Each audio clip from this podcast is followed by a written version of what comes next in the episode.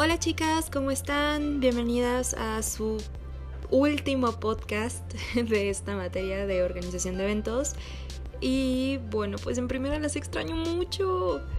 Y ahora sí vamos a terminar lo que eh, empezamos de inteligencia emocional. Espero de todo corazón que les haya ayudado, por lo menos en esta mini crisis que estamos viviendo todos. La verdad es que el mundo está vuelto loco y creo que esto nos hace falta tanto como profesionales y como pues gente común y corriente, ¿va?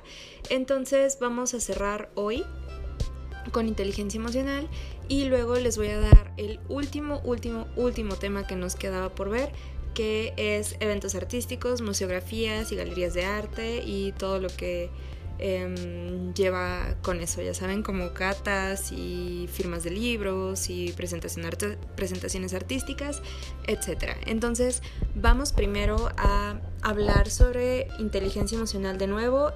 los temas que vamos a ver hoy eh, quieren, más bien van ligados a todo lo que hemos visto antes, pero acuérdense que se los estaba dando por bloque. Entonces, el bloque pasado vimos conocimiento emocional y el antepasado fue como toda la introducción a la inteligencia emocional, que fue lo, lo de reconocer emociones y etcétera. Entonces, el pasado también vimos lo de empatía, honestidad, este, todo esto de las energías emocionales. Entonces, hoy para cerrar todo esto vamos a ver aptitud emocional, profundidad emocional y alquimia emocional. ¿Vale? Entonces vamos a empezar con la aptitud emocional. Aptitud con P no es lo mismo que actitud. Entonces, desarrollar una aptitud emocional significa ser claros y llevarnos bien con los demás. La aptitud emocional nos ayuda a crear cualidades en nuestro corazón, inspirado, crea inspiración para nosotros mismos y para los demás. O sea, que todo esto es como una marca, es una autenticidad y es confianza en nosotros mismos que nos permite poner en práctica todos em, los conocimientos o destrezas emocionales que hemos ido logrando a través de estas prácticas. Entonces también por, por medio de la aptitud emocional como se adquiere inspiración para ampliar las capacidades y perdonarnos a nosotros mismos y los demás, Em, también fomenta entusiasmo y fuerza constructiva para hacer frente a todos nuestros retos y los cambios. Eh, lo que se conoce como fortaleza, entre comillas, o ya ven que cuando tenemos un problema y no sé, no lloramos, a veces nos dicen como, ay, no, eres súper fuerte, o cuando estamos estresados y en lugar de, este, pues explotar con todos y llorar y así, pues ya sabes, como que te controlas, controlas tus impulsos y ahí ya las personas pues dicen, no, como tal chica tiene una fortaleza impresionante. Entonces, por medio de la aptitud emocional empezamos a iluminar nuestros valores básicos y nuestro carácter personal, así como todos los sentimientos que nos dan vida y nos impulsan. Entonces, para lograr esto, para lograr practicar la aptitud emocional, es necesario que tomes en cuenta lo siguiente. Presencia, tu presencia auténtica, que consiste en transmitir la verdad emocional de nosotros mismos acerca de lo que creemos y de lo que nos interesa y lo que representamos.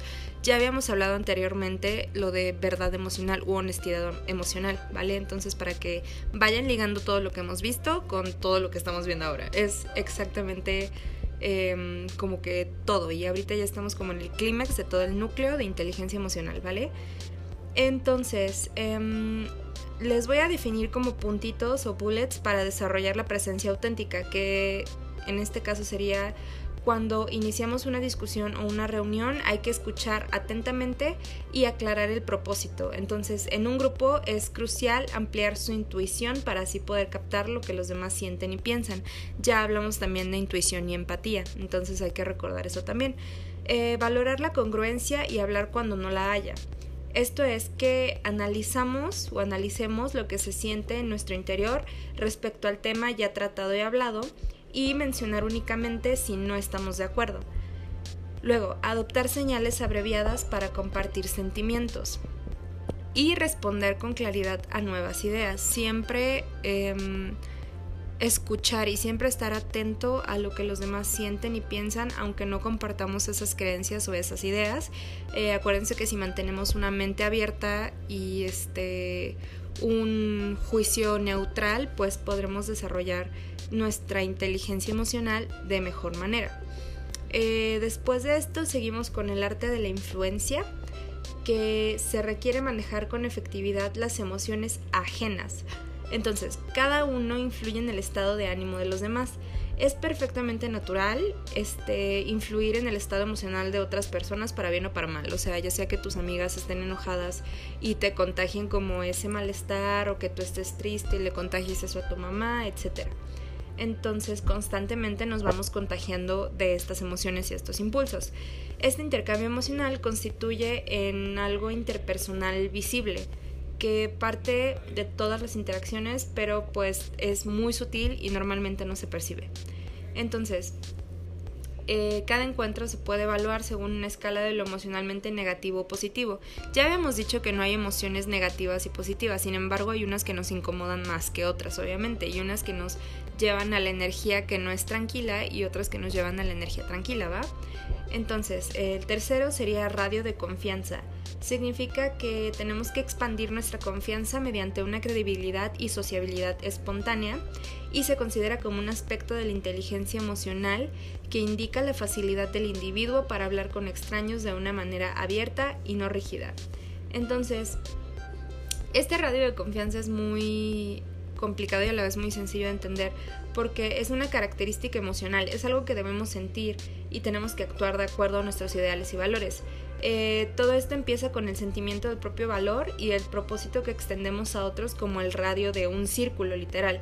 Entonces, el sentimiento, el sentimiento íntimo que uno obtiene de la confianza en uno mismo y eh, de sentir que los demás confían en ti es como muy motivante en la vida y te hace sentir como súper bien.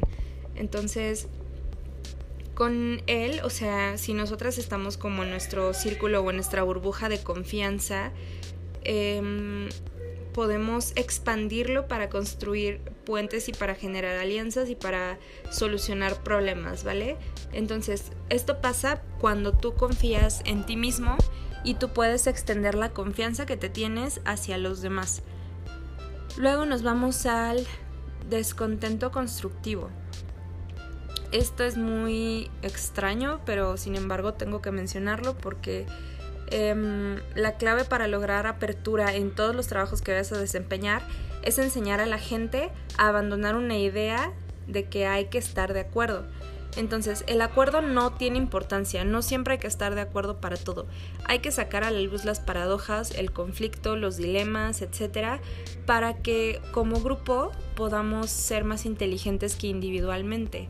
Entonces, muchos líderes ofrecen respeto y confianza frente a la resistencia y a la crítica. Entonces, ¿a qué voy con esto? Si nosotros tenemos una discusión como grupo o si ustedes tienen una discusión con su equipo de trabajo, ustedes como líderes porque todas son líderes aquí, eh, tienen que permanecer abiertas y receptivas y aprender eh, constantemente de lo que, lo que les digan los demás, porque ustedes pueden sacar buenas cosas ahí, ¿vale?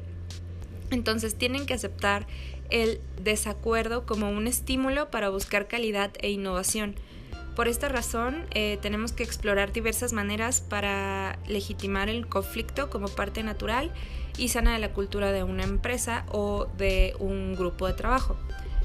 Entonces, esto, esto del descontento em, constructivo puede ser como algo súper creativo y de oportunidad para crear más confianza y conexión entre ustedes o con quien trabajen, ¿vale? Entonces eh, tienen que aprender a valorarlo y tienen que aprender a vivir con él y no se pueden enojar porque alguien no esté de acuerdo con ustedes. Entonces de ahí nos vamos a la crítica ingeniosa. La crítica debe considerarse también como una información valiosa de cómo hacer las cosas mejor. Acuérdense que esa cosa de crítica constructiva o algo así que, nos daban no existe porque las críticas constructivas normalmente no tienen por medio una base de inteligencia emocional y no tienen empatía. Aunque se intente decir lo más dulce posible, pues no se puede. Se llama crítica ingeniosa. Entonces, Eh, tenemos que esperar, más bien tenemos que evitar ese impulso de actitud defensiva u ofensiva y asumir la responsabilidad de lo que vamos a decir. Es recomendable que a la crítica se le considere como una oportunidad de trabajar conjuntamente con el crítico para resolver un problema, no como adversario. O sea, si yo eh, algunas veces las he corregido, mm, trato de hacerlo lo mejor que pueda, hacer, haciéndoles eh, sugerencias de cómo pueden crecer y yo cómo puedo aprender de ustedes también, ¿vale? Entonces, en términos de motivación, en términos emocionales, cuando la gente cree que los fracasos se deben a algún déficit inalterable que hay en ellos, pues se pierde la esperanza y dejan de intentarlo, se desmotivan. Entonces, yo es lo que no quiero que pase si algún día se encuentran a alguien que les haga este tipo de comentarios, ¿vale? No tienen por qué ceder a esos impulsos. Entonces, em, hay varios puntos que igual les quisiera em, dar para que ustedes aprendan cómo dar una crítica. Perdón. Y cómo hacerlo de manera empática, ¿vale? Entonces, Em, igual esto es súper importante y se los voy a dar por bullets. Eh, lo primero, acuérdense que es para hacer una crítica. Lo primero es ser específico. Tienes que centrarte en los detalles diciendo qué es lo que la persona hizo bien primero y qué es lo que hizo mal y cómo podría modificarse. O sea, nunca vas a dar una crítica y nunca le vas a hacer ver su error a una persona sin antes mostrarle una sugerencia o una solución. Entonces no tienes que hablar con rodeos ni ser indirecto ni evasivo, porque pues eso como que no da un buen mensaje. Entonces tienes que ser súper específica y es... Esto es súper importante tanto como para elogiar a alguien como para criticar a alguien. Siempre lo que les dije, este es otro, ofrecer una solución. La crítica es una retroalimentación, entonces debes señalar una forma de corregir el problema. De esta manera existe pues todas las posibilidades de reaccionar con mayor rapidez en circunstancias en que un proceso de toma de decisiones demanda em, y abre horizontes de más y mejores alternativas. Luego, tienes que estar presente. Las críticas, al igual que los elogios, son más eficaces si se expresan cara a cara y en privado. Las personas que se sienten incómodas al someterse o manifestar una crítica o un elogio sienten alivio al hacerlo poniendo distancia de por medio. Em, esto hace que la comunicación sea más impersonal, lo cual elimina la posibilidad de que la persona que la recibe dé una respuesta o haga una aclaración. Acuérdense de que igual lo que ya les había dicho, de que si van a felicitar, sí pueden hacerlo en público, pero una felicitación breve, y si van a corregir, en privado, siempre. Si alguien cometió un error, pues no explotar y no gritar ante todos. Siempre como, oye, eh, ven para acá, oye, no me trajiste las flores que yo quería, pero ¿hay alguna manera de que podamos solucionarlo de manera rápida? O tú dime, ya saben, como un poco más sutil y por abajo del agua para que no haya ningún inconveniente ni hagas sentir mal a la persona que tienes enfrente. Por último, debes mostrarte sensible. Entonces, como les dije, tienes que ser empática y tienes que estar sincronizada con el impacto que provoca el receptor, o sea, la persona a la que vas a regañar o a criticar, que todo lo que decimos y la forma en la que lo decimos. Entonces, las personas que tienen poca empatía son más propensas a proporcionar críticas de forma hiriente, lo que les dije, lo de la crítica constructiva, pues eso no existe. Em, esta crítica más bien sería destructiva. Bueno, terminamos de ahí el punto de cómo dar una crítica y seguimos em, con lo de aptitud emocional, ¿vale? Entonces nos vamos a optimismo, adaptabilidad y esperanza. El optimismo como la adaptabilidad y la esperanza son eh, algo fuerte y duradero, que es un sentido de que las cosas van a salir bien a pesar de todo, a pesar de los tropiezos, dificultades, frustraciones, de todo, de todo, de todo. es lo que necesitamos justo ahorita en este momento de crisis, ¿vale? Optimismo, adaptabilidad y esperanza. El optimismo, más que un estado de ánimo, es una actitud ante la vida, actitud con C. Acuérdense que actitud y aptitud son cosas diferentes. Hay que tenerlo presente. La adaptabilidad es algo más que adaptarse, adecuarse o resignarse es un mecanismo que aumenta eh, la capacidad de respuesta, independientemente de las circunstancias o presiones que uno se someta. Asimismo representa la eh, oportunidad de interactuar y de ser permeable y pues de poder cambiar. Eh, resignarte no es lo mismo que adaptarte. Adaptarte es aceptar que algo cambió y que tú también cambiaste algo, pero no va a pasar nada y todo va a estar bien y al final estos cambios serán para bien. Entonces, eh, luego seguimos con la esperanza, que desde la perspectiva de inteligencia emocional significa que no vamos a ceder a toda esta ansiedad que nos abruma. Entonces tenemos que tener eh, una actitud em, mejor, una actitud eh, tranquila y no ceder a la depresión ni cuando tenemos problemas.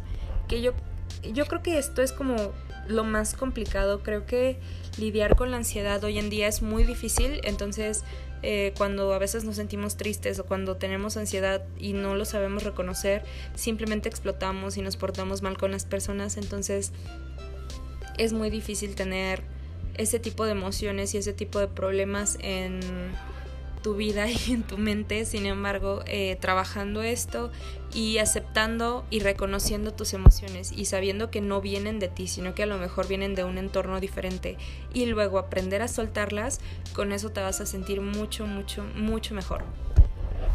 Ok, terminamos con esto de aptitud emocional y nos vamos hacia profundidad emocional. Este concepto nos ayuda a desarrollar nuestro carácter e influencia y aviva nuestro potencial, integridad y razón de ser. Entonces, lo primero que tenemos que, checar para esto de profundidad emocional es identificar nuestro potencial, que esto no solo se trata de manejar nuestras emociones y entenderlas, sino que tenemos que conocernos a profundidad, saber a dónde estamos, de dónde venimos y a dónde vamos. Entonces, también tienes que reconocer tus talentos y ponerlos al servicio de tu vocación. ¿A qué me refiero con esto? Si tú eres buena haciendo logísticas, sé la mejor haciendo logísticas y, presume que eres la mejor haciendo logísticas, ¿vale? Entonces, em, esto es un camino emocional que en el trabajo nos ofrece orientación y dirección. Entonces, em, es la conciencia y guía que nos define por lo que somos y lo que más nos interesa. En el caso de una organización, em, el propósito se extiende no como una estrategia o meta, sino como en el fin fundamental de la existencia de la organización. Luego, tenemos avanzar con valor y compromiso. El valor es la voluntad de asumir una posición. Eh, levantar la voz, afrontar el dolor y el rechazo, actuar con dignidad bajo presión, actuar tranquilo bajo presión, sostener principios, eh, calmarte mediante, eh, perdón, calmarte ante una situación en la que tú tengas temor, arriesgarte también a fracasar, cometer errores, em, confesar que cometiste un error, pedir ayuda reconociendo que tú no puedes hacer todo o que no sabes hacer todo y siempre demostrar que estás dispuesto a aprender. Entonces, es importante definir nuestro compromiso y avanzar con valor. Y también lo es el que te comprometas, lo cual implica educar y fortalecer tu sentido de la responsabilidad, entendiendo por este hacer promesas y cumplirlas. Luego tenemos integridad aplicada. La integridad es un factor súper importante en, en esto de lo que venimos hablando de profundidad emocional. ¿vale? Entonces la integridad em, es una cualidad que sirve en la formación del carácter y es esencial para el respeto de ti mismo y credibilidad ante la vida. Eh, literal, la definición de integridad es adhesión a los principios morales y éticos, rectitud de carácter moral y honestidad. Entonces, pues obviamente que entendemos que hay que ser entero, ¿no? Hay que ser complejo y pues em, siempre permanecer fiel a ti mismo.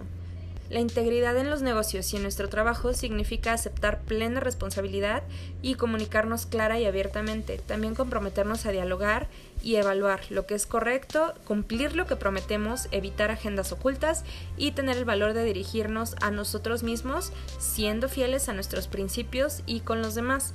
Eh, hacer las cosas que uno dice que va a hacer y simplemente como que lo que decimos pues cumplirlo. Eh, Ok, luego nos vamos a reconocer el lado sombrío de nuestro interior.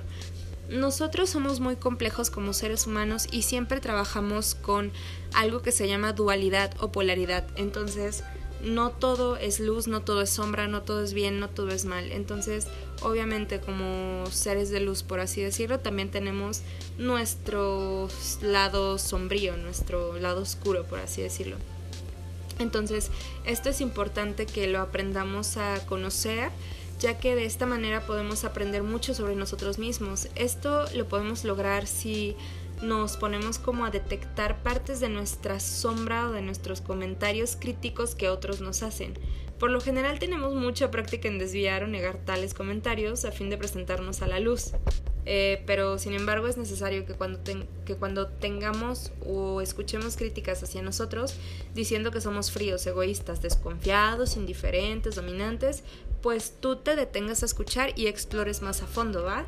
Entonces, viendo como, como haciendo frente a estos aspectos de nuestra naturaleza, pues realizamos una profunda autoaceptación, eh, reconocemos y experimentamos nuestras partes más oscuras y restrictivas em, y también puedes aprender lo que les dije, puedes aprender a liberarte de estos sentimientos y de estas energías que sientes, más bien que tú pienses que no te pertenecen. Entonces, el poder de este lado sombrío de las emociones descansa en no tener que actuar sobre sus sentimientos oscuros en esta forma podemos ver que las emociones del lado sombrío no son algo esencialmente malo, sino sencillamente parte de nuestro ser más íntimo que permanece escondido. Y al aceptar nuestras imperfecciones y faltas, pues vamos a detectar igual sabiduría que sale de esa oscuridad. Entonces, lo que tienen que considerar eh, para explorar esos sentimientos que no que sí los tienen, pero que normalmente no les pertenecen, sería reconocer y respetar las emociones de los demás, em, hablar por experiencia propia, sin sermonear ni aconsejar, aceptar las cosas cuando tengan que ver o te afecten a ti directamente y si no te afectan a ti directamente simplemente deséchalas porque eso no te sirve. Entonces no dejar que un problema sea grande en nombre de la honestidad o sea no acusar ni denigrar o perjudicar a alguien solo por decir la verdad. Siempre hay mejores maneras de solucionar las cosas siendo honesto de igual manera, lo que les dije hace rato, ¿vale? Luego nos seguimos con el, término de equidad. La equidad es, eh, es identificar la justicia y luchar contra ella y hacer todo el esfuerzo por ser equitativos y apropiados en un gran reto en medio de los prejuicios de la sociedad actual. O sea, es necesario que dentro de nuestra vida cotidiana y de nuestro trabajo aprendamos a identificar esta equidad y ponerla en práctica para beneficio de nosotros y de los demás, ya que em, una vez que estamos como trabajando con personas, porque acuérdense que nosotros trabajamos con muchísimas personas, empezamos a sentir que existe alguna injusticia, que podemos experimentar como sentimientos de martirio, de estrés, de frustración. Eh, igual la gente con la que trabajamos puede sentirse no apreciada o incomprendida o que no esté feliz por sus expectativas que no se han cumplido. Eh, y entonces cuando un individuo cree que está dando más y que no recibe nada a cambio, pues también siente angustia y generalmente responden de las siguientes maneras.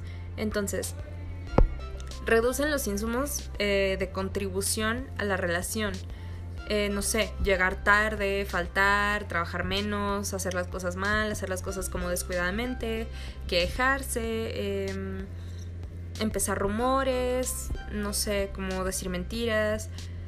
Y, em, no sé, pide igual más paga, más bonificaciones, promoción, etcétera y luego pues obviamente si esto no le funciona pone fin a la relación personal o laboral.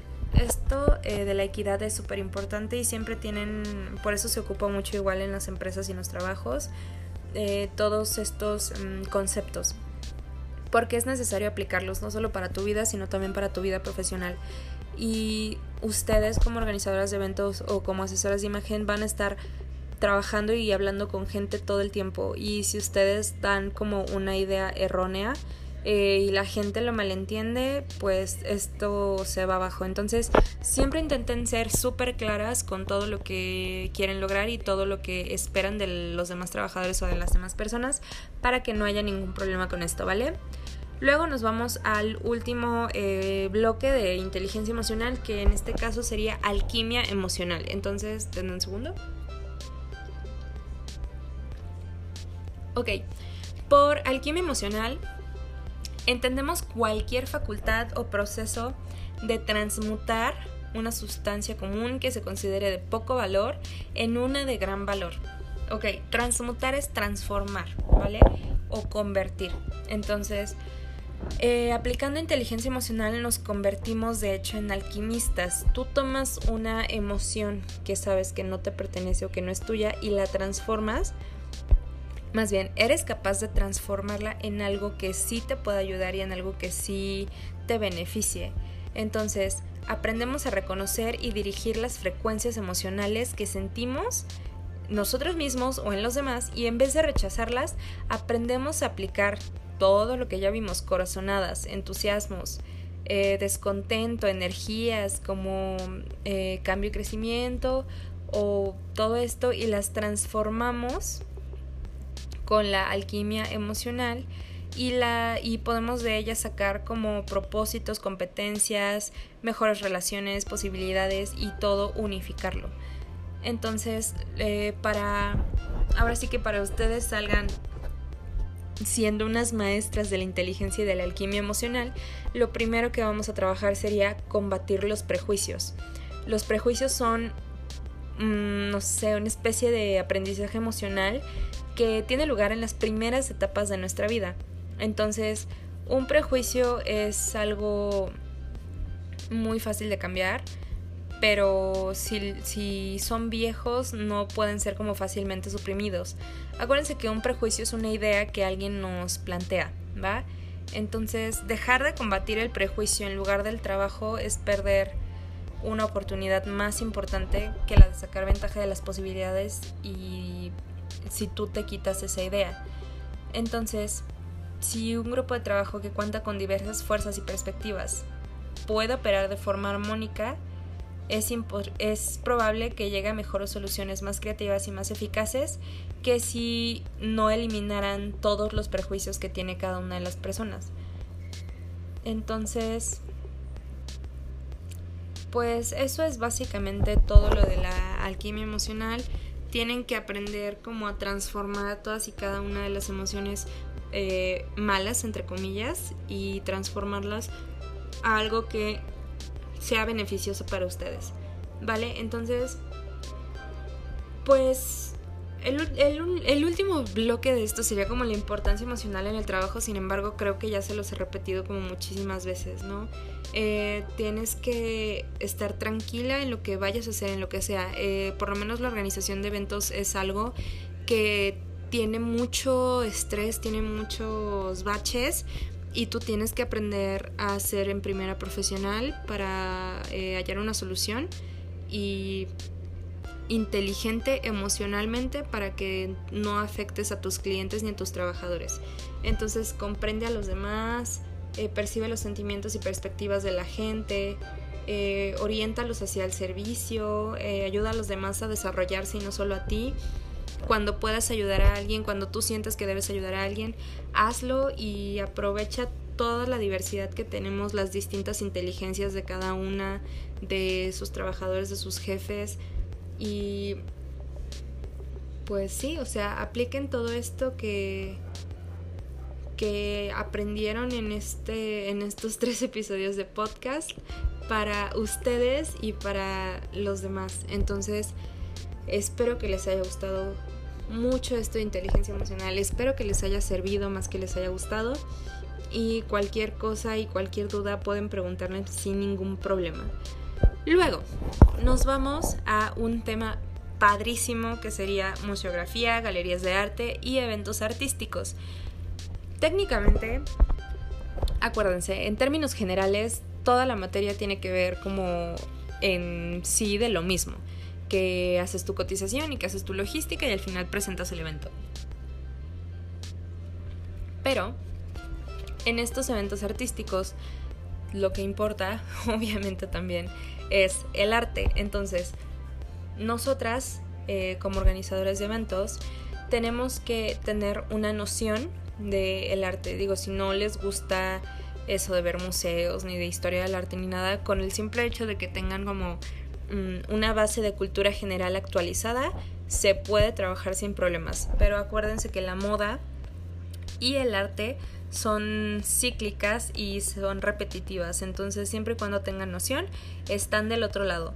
Eh, hay muchas cosas que son inspiradas en el arte y hay muchas cosas de la moda que igual son inspiradas en el arte. Entonces, acá les voy a dar seis pasos para la organización de cualquier evento cultural. Cualquiera. Ya puede ser una, una cata, porque una cata también es un evento cultural, más que social. Y una cata pues incluye el lugar. Eso básicamente lo ven igual con ciertos lugares y con ciertos viñedos y con ciertas este, cafeteras porque hay catas de distintas cosas de mezcal, de tequila, de café, de vino, etcétera, etcétera. Entonces eso se ve más como sí un evento empresarial, pero también un evento cultural. Entonces vamos a ver... Em, básicamente nos vamos a basar como en presentaciones de libro o en presentaciones artísticas, etcétera, etcétera, ¿vale? Eh, ok, los eventos culturales pues pueden ser simples o con horas de duración literal, dependiendo de, del tipo de público al que esté dirigido. Pueden tratarse de un grupo selecto o puede tratarse de un festival masivo o alguna conmemoración de alguna fecha importante para un pueblo, una localidad, eh, con, actividades, con actividades especiales durante una semana, eh, en sí involucra un tema principal de alguna rama del arte o de la cultura o de la moda, involucrando a veces usos y costumbres de la localidad, de la región o de lo que vayamos a celebrar, ¿vale? Lo primero que tenemos que notar acá es que necesitamos un marketing cultural. Entonces, el evento cultural o artístico se genera estratégicamente. Esto es algo muy, muy pensado. Eh, para difundir y promover proyectos y comunicaciones que realizan empresas o instituciones con el principal objetivo de crear una imagen positiva en sus mercados. Como siempre, acuérdense, vender algo diferente, ofrecer un nuevo servicio, algo que llame la atención, para eso se hacen los eventos. Entonces, asimismo, los eventos culturales son generación son generados por empresas con el fin de difundir productos y servicios en los grupos o mercados a los que les va a llamar la atención distintas ramas del arte y la cultura. El llamado marketing cultural, pues es algo que está ahorita súper fuerte, dado que todas las empresas necesitan comunicarse y legitimar su acción ante la sociedad en general. Entonces, tú vas a buscar una agencia eh, que te pueda trabajar súper bien todo esto del, marketing cultural, porque no solo son como flyers y publicaciones, sino como que es llevar todo, todo un hilo acerca del evento, o sea, ya sea desde eh, plantear bien su historia, lo que se va a hacer durante todo el evento, lo que se va a hacer después, por dónde lo vas a promocionar, cuánta gente va a ir, es masivo, es exclusivo, ya saben, eh, lleva más trabajo, es como pues tipo como una pasarela, por así decirlo. También obviamente hay revistas y blogs exclusivos que les pueden cubrir este tipo de eventos. Entonces, acá, como en las runway o en las pasarelas, el show es el centro de atención. Entonces, todo evento cultural o artístico cuenta con una atracción especial que será el motor de todo el encuentro. Eh, la firma del libro de tal autor o la presentación de tal ballet o este la, galería de fotos de este fotógrafo. Entonces siempre, siempre, siempre eh, hay que, que, basarnos como en eso. Ese, ese, es nuestro motor. En torno a este espectáculo va a girar todas las actividades, que pueden ser, como ya les dije, exhibiciones, una feria gastronómica o algún otro show que puedan abrir antes del evento principal. Y bueno, Aquí les van los pasos para organizarlo y terminamos. Lo primero es definir nuestra naturaleza del evento, el motivo de la convocatoria y la duración del mismo. Entonces, las metas básicas en un evento cultural pueden ser la de comunicar y difundir un proyecto, una idea, un producto artístico, un servicio o simplemente conmemorar y celebrar una fecha importante de una ciudad, localidad o país.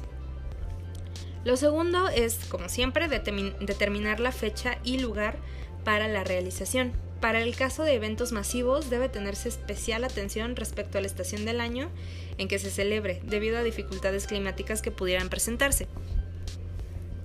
Eh, ok, el tercero es visualizar el tipo de público específico o general y el tipo de evento, que sea formal o informal, es de gala, em, qué tipo de evento es casual, eh, super hipster, ya saben, como darle un darle un público en específico para el evento. Entonces, como siempre otra vez, elaborar un presupuesto para la realización del evento. Dentro de los costos de inversión prevista, es importante tener en cuenta la posibilidad de asegurar el evento en caso de que el mismo se suspenda o no se llegue a realizar.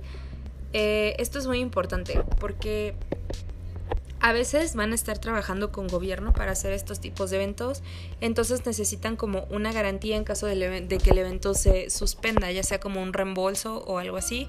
Por ejemplo, ahorita con lo del COVID, pues muchos eventos tuvieron que suspenderse, entonces ya sea que lo pospusieron o hicieron eh, refund de, de todos estos eventos, ¿vale? Mm, eh, tienen que destinar una buena cantidad de fondos a la difusión y publicidad, que es lo que les estaba diciendo, a través de variados medios de comunicación, internet, web, redes sociales, radio, televisión, etc. Y por último, tienes que armar un buen equipo de trabajo con el cual te puedas eh, apoyar. Eh, determina la, la, cantidad de personas que se necesitará para llevar a cabo el proyecto. Estos eventos son muy bonitos. A veces cuando son exclusivos con una persona que los haga está perfecto. Por ejemplo, las catas o alguna firma de libro o presentación de algún artista o fotógrafo, lo puede realizar una persona, pero si ya es como una presentación o algo más este elaborado, un equipo de seis personas creo que estaría perfecto. Entonces, en cuanto al financiamiento de los proyectos, normalmente en el caso de artistas, eh, ellos mismos son quienes llevan adelante toda esta gestión del evento para promoverse, pero también los gobiernos, lo, que les había dicho. Eh, a través de los municipios suelen ser los encargados de gestionar y eh, encargarse de todo esto del dinero y a algunas empresas también les interesa patrocinar este tipo de actividades. Cada vez más son las empresas que ofrecen catas y que ofrecen presentaciones y esto está como igual súper de moda. Eh, las catas de mezcales con maridaje, de cervezas, etc. Entonces, esto igual les ayuda a difundir su imagen y acercar su imagen al público. Entonces, estos son los pasos para que ustedes sepan organizar un evento artístico eh, les va a servir mucho combinar eh, lo que hemos visto hasta ahora para su trabajo final y poder realizar como algo un poquito más elaborado de lo que llevamos viendo. Es la misma logística de siempre, siempre, siempre, siempre, ya saben, eh, fecha, lugar, costos y logística, fecha, lugar, costos y logística. Pero cada una tiene como un highlight que ustedes pueden notar, ¿no? Entonces espero que, espero sus trabajos finales, sé que me van a gustar mucho. Fue un gusto de verdad trabajar con ustedes. Las quiero mucho y espero volver a verlas para abrazarlas. Espero que, digo, no es como me hubiera gustado a mí terminar como este, esta materia. Yo tenía planeado algo más padre y más grande, sin embargo, pues las circunstancias como que no, no nos dieron. y fue un gusto haber trabajado con ustedes. Las quiero muchísimo. Hoy no hay palabras clave, pero espero que hayan escuchado todo este podcast. Y pues nada, eh, disfrútenlo mucho. Eh, sé que van a ser grandes en lo que quieran hacer. Ustedes tienen un potencial increíble y me dio mucho gusto poder trabajar con ustedes. Entonces, esto sería todo. Espero sus exámenes y pues las veo pronto. Me despido. Chao.